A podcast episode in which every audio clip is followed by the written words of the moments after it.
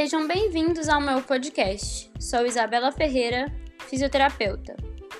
E através dos episódios, você pode manter-se atualizado nos tópicos de fisioterapia esportiva, crossfit e prevenção de lesões. Com poucos minutos, leva a ciência produzida pelas pesquisas até você.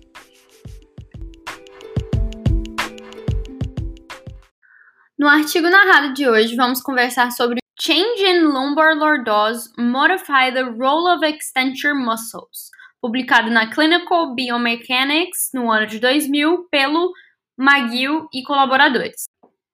As mudanças na lordose lombar têm sido documentada e incansavelmente discutida com a relação de possivelmente aumentar o dano ao tecido da coluna.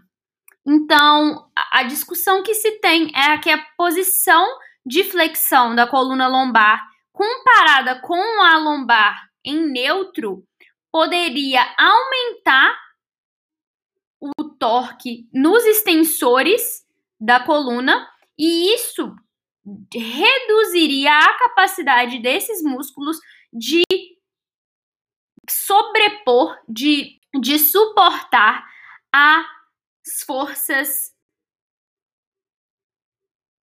de cisalhamento.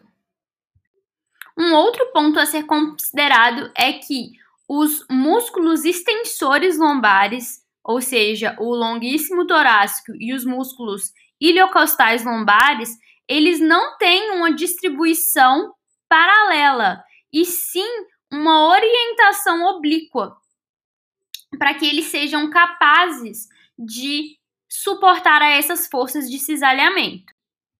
Dito isso, o objetivo do estudo foi observar se manter a lordose em neutro ou realizar uma flexão lombar iria impactar na ação dos músculos extensores da lombar. Então, eles avaliaram nove homens e cinco mulheres em duas condições diferentes. Uma condição mantendo a lordose lombar, ou seja, a lombar em uma posição neutra, e a outra mantendo uma flexão da lombar. E eles avaliaram isso utilizando um ultrassom, porque eles queriam ver o comportamento dos músculos né? E para observar esse, a alteração no posicionamento dos músculos, eles utilizaram o ultrassom. Ponto positivo sobre esse estudo é que geralmente estudos desse tipo são feitos em cadáveres, mas esse estudo foi feito com seres humanos, mas através da análise por ultrassom.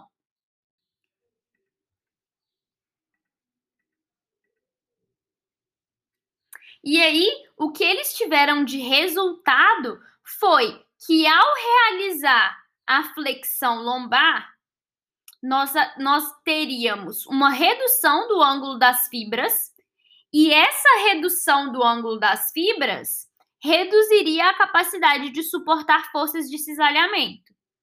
Quando os indivíduos estavam numa posição de, mantendo a lordose lombar em posição neutra, os músculos eles atingiam um ângulo de 28,3 graus.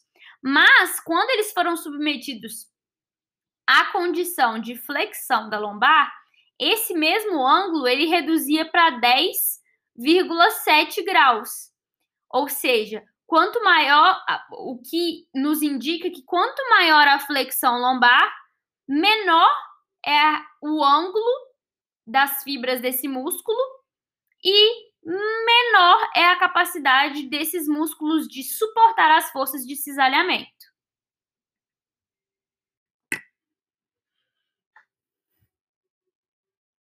Ou seja, flexionar a lombar reduz a capacidade e o ângulo de orientação dos músculos longuíssimo, torácico e iliocostal, e isso consequentemente gera uma redução da habilidade dos extensores lombares de suportar as forças de cisalhamento que são impostas quando o tronco se flexiona, né? Quando há uma inclinação anterior do tronco. Tem algumas limitações, como qualquer estudo, foi, foram incluídos 14 sujeitos que eram novos e que eram saudáveis, e talvez isso não se reflete para outros indivíduos e com outras condições. Outras coisa, outra coisa que precisa ser considerado é que eles avaliaram o,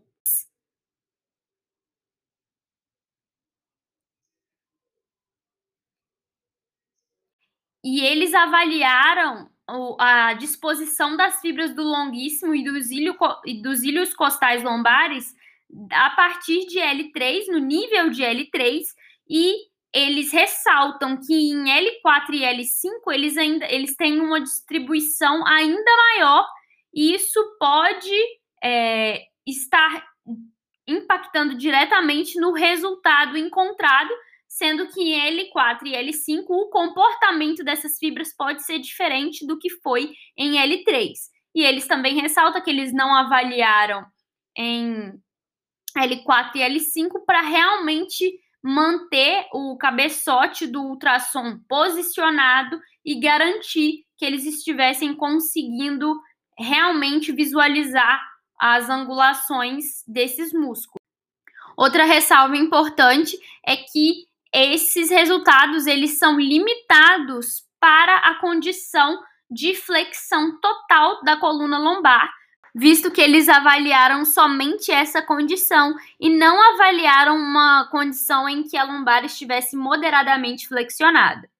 O artigo então, ele suporta a recomendação de evitar a flexão total da coluna durante tarefas em que estejam ocorrendo a imposição de carga.